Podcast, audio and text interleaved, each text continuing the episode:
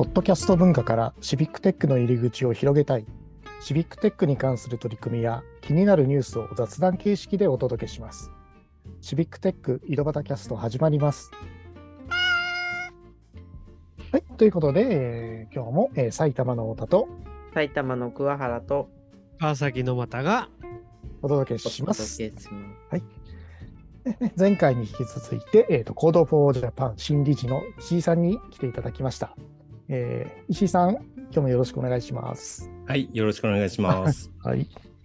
ということでね、まあ、石井さんは、あの、えっ、と、 Code for Japan、 Code for 岐阜、あと、 Code for Cat もやられてるってことですけれども、はい。ねキャットではどのようなことやってるんですか？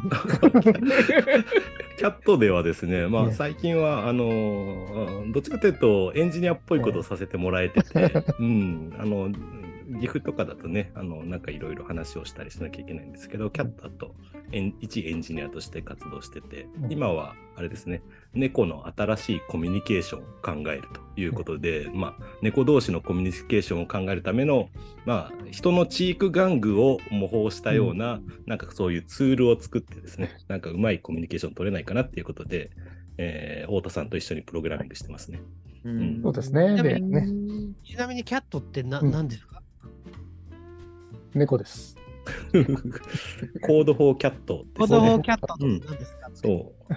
猫のためのね、あのーまあ、ブリゲードというのか、まあ、あのーただ猫好きが集まってるだけじゃなくて、意外と猫っていうのは、あの、地域で、その、放し飼いになってる猫というか、がすごくたくさんいて、犬よりも全然たくさんいて、まあ、それをうまく、その、ですかね、地域猫とかっていう活動もあったりして、えーまあ、やっていくと。で、その時に IT を使って何かサポートできないかってことで、えーその猫の飼い方のチャットボットを作ってみたりだとか、まあ、実際の、えーまあ、SNS みたいなのも作ってみたりだとかね、いろんなことを考えて活動してる団体ですよね。うんだから、あのまあ、コード法何々市っていう地域名が、Code for 岐阜とか、あのシビックテック埼玉とかね、そういった地域名がつくようなブリゲードではなくて、そういう一つのお目的のために活動しているブリゲードでもありますね。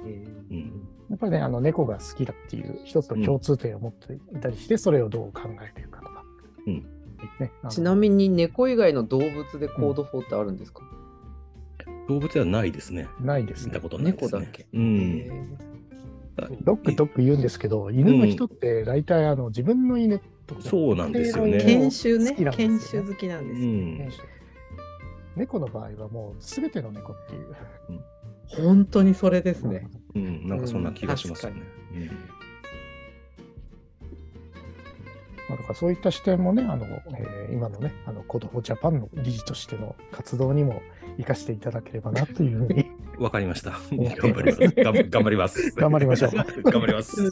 それで、ちょっとよよくわからなかったぞって。あとはまあ石井さん、他にはどんなことをやってるんですか最近は。あ、最近はですね、最最近、最近はですね、まあ、あの寒くもなってきているので、ええ。編み物でね、よく、あの、帽子とか手袋とかを編んでおります。うん。以上。あれ以上。まあそのね、あの編み物についてはまたおいおい、他のところで聞いていくとしてですね。なんかあの編み物以外にも最近ハマってるものがあるって聞いあたんですけど。そうですね、あの私、あの最近スイッチ、スイッチ、う最近でもないんですけど、ええ昔からずっとゲームやってて、で、あの、スイッチでタクティクスオーガというのがね、あの出て、はいはい。これ、実はあの1995年に出たスーパーファミコン。そうですよね。すごい懐かしい。そう、そのベースで、えー結構あのいろんなバージョンで作り変えられてて、スイッチ版が昨年の10月だったかな、11月だったかに出て、久しぶりにやったら、めっちゃくちゃ難しくて、あれ、こんな昔のゲーム難しかったっけみたいな、すぐ死ぬんですよね。すぐ ゲームオーバーになっちゃう。あの最近のゲームってなかなかゲームオーバーにならないんですけど、うんすぐ死んじゃう、すぐすぐすぐ主人公も死んじゃうし、すぐ仲間がね、もうどっか行っちゃうみたいな。なんか僕、ゲームのことよくわからないんですけど、うんどんなゲームなんですか？あの、シミュレーション RPG みたいな感じで、なんかね、その、人がいて、そのうんストーリーがあって、で、まあなんかね、うん。で、シミュレーション的な要素があるような、あの、ゲームになってますね。タクティクスオーガっていうやつあですね。あなんか敵を倒すっていう感じ。そうですね。うん。ただ、なんかね、ストーリーがすごく複雑で、うんなんかね、善と悪が綺麗に分かれてる感じじゃなくて、うんなんですかね、主人公もなんかすごく迷いながら進んでいくみたいなね、あの、そんなストーリーになってます、ね。えで、それで各地を回ったり、あのその土地土地のシビックプライドなんかを感じながらああ、ルそっちにしていくつなげますか。と いうもうサイドでつながるシビックプライシビッド。じゃないですか。主人公が寄った町の。寄った町のね、まあ、あのねね、確かにね、正義とは何なのかみたいなことを考えてたりしますからね、ちょっとね。プライドの。うん、そう、プライドだったりします。なるほど。そうか、そういう観点では見てなかった。さすがオタなるほど。うん、はい。さすが大田さんですね。ねねえ。最近はどっか他の土地に行かれたりはしましたね。あ、あの、この間、あえの、シビックテックフォーラムええで福岡にあ行ってきて、うん。九州の福岡の方に行ってきましたね。うん。なんかどんな、ううんん、いい街でした。いい、いい街というか、あの、ほら、屋台ってあるじゃないですか。うん屋台、はいはいうん。で、あれがですね、まあ、福岡の街って結構綺麗な、その、お大通りとかもあったりして、そこに本当に屋台がずっと並んでて、ううん昔ながらの屋台が並んでて、で、夜になると、その、皆さん集まってそこでお酒飲んだりするみたいな感じうの、んうん、雰囲気があって、うん、すごく、そこで、えーいろいろ豚足とかね、食べましたね。うん。お、牛すじとか。うん。音速って足ですか？足ですね。ーあ、そうそう。普通にメニューにね、うん。載ってるんですよね、豚足と。うん。福岡は豚足なんです。豚うん。食べる分、食べる分あるんですか、うん。足って。あ、うん。結構あるんですよ。あ食べますよ。コラーゲンプリプリで、プリ。うん、で、それをしっかり少し焼いてもらってね、うん、でうん。ちょっと甘辛っぽいタレがかかっててう、すごく美味しかったですけど。そういうグルメ情報すごく食いつきやすい。そう、ぜひ。で、あとは博多ラーメンもね、その屋台で出してもらって、うん、やっぱり美味しいですね。その豚骨の濃さが違うというか、濃さが違う。うん、豚骨ラーメンだから足の部分が足の部分があるのかもしれないですね。うん、なるほど。うん、そうなんだ。へえ。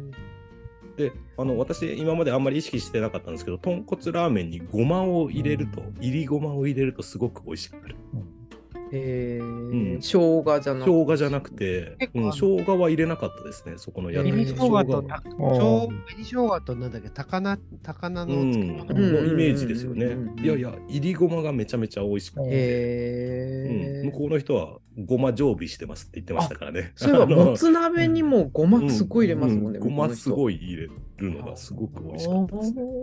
もうちょっと早く知りたかったな。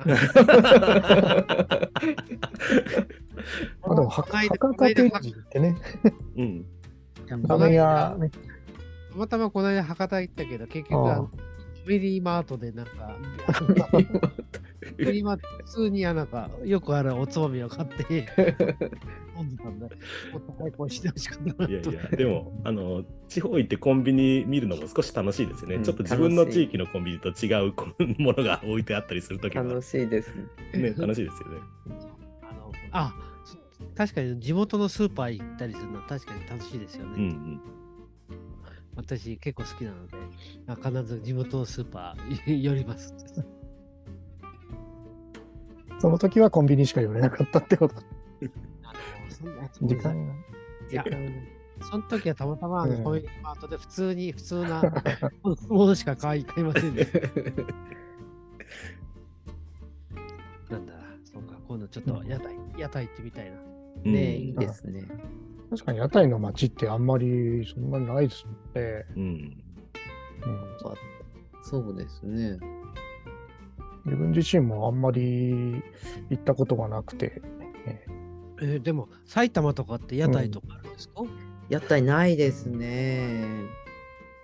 大宮の駅近くにあったんですけど、やっぱり最近なくなっちゃいましたね。岐阜とかってそういう屋台のそういう文化ってあるんですか？ないですね。うん。やっぱりお店になっちゃいますかね。ううんん。昔はね、あのずーっと続いてるんですよね、あっちの天神。うん。ほんとね昔はね、ラーメンとかおでん屋さんっていうのはありましたけどね。そう。うん。でもみんななくなっちゃいましたね。確かに。今、夜の屋台、あの、引いてくるのもないですもんね。昔はありましたけど。うん。なので、ぜひ皆さん、博多へ行かれたら、なかなか敷居は高そうに見えますけどね。うん。あの、何人かで行けば。うんうん。うん。あ、そうだ。あそこの何でしたっけ？会場、一回行ってみたいですよね。何でしたっけ？エンジニアカフェ。。うん、ねえすごくあそうそうそう、文化財が、う。うんん、文化財をね、すごく、その、エンジニアに開放してる、うん、カフェっていうかあ、そこはだから、あの、なんだ福岡市ですよね。福岡,、うん、福岡市の施設になってて。がやっている施設で、うんなおかつあのエンジニアの人に無料で開放してるってねね。え。すごい。ちょっとずとい。ずっとということで、ということで、だいぶ時間をしてまいりました。あれ、ジジャパンはもういい、ジャパンはいや、やっぱりね、その、いうことで、こう、子供ジャパンの理事になったってことで、またいろんな各地方の回るっていうことにも、より一層、でも励みがつくんじゃなあいかのでもあの我らが石井さんにお願いなのでっていうところがあるかなと思います。な。そういったいろんな街をね、また、あの、僕らに教えてくれる先駆者となっていただいて、デレガの皆さんの地域にも。皆さんの地域にも、あのね、あの理事を呼ぶってことだと呼びやすいかなっていうようなのもあると思いますので、ねえーこれからもよろしくお願いいたします。ということで、えー今日は、えーと石井さんでした。石井さん、どうもありがとうございました。はい、ありがとうございました。ありがとうございました。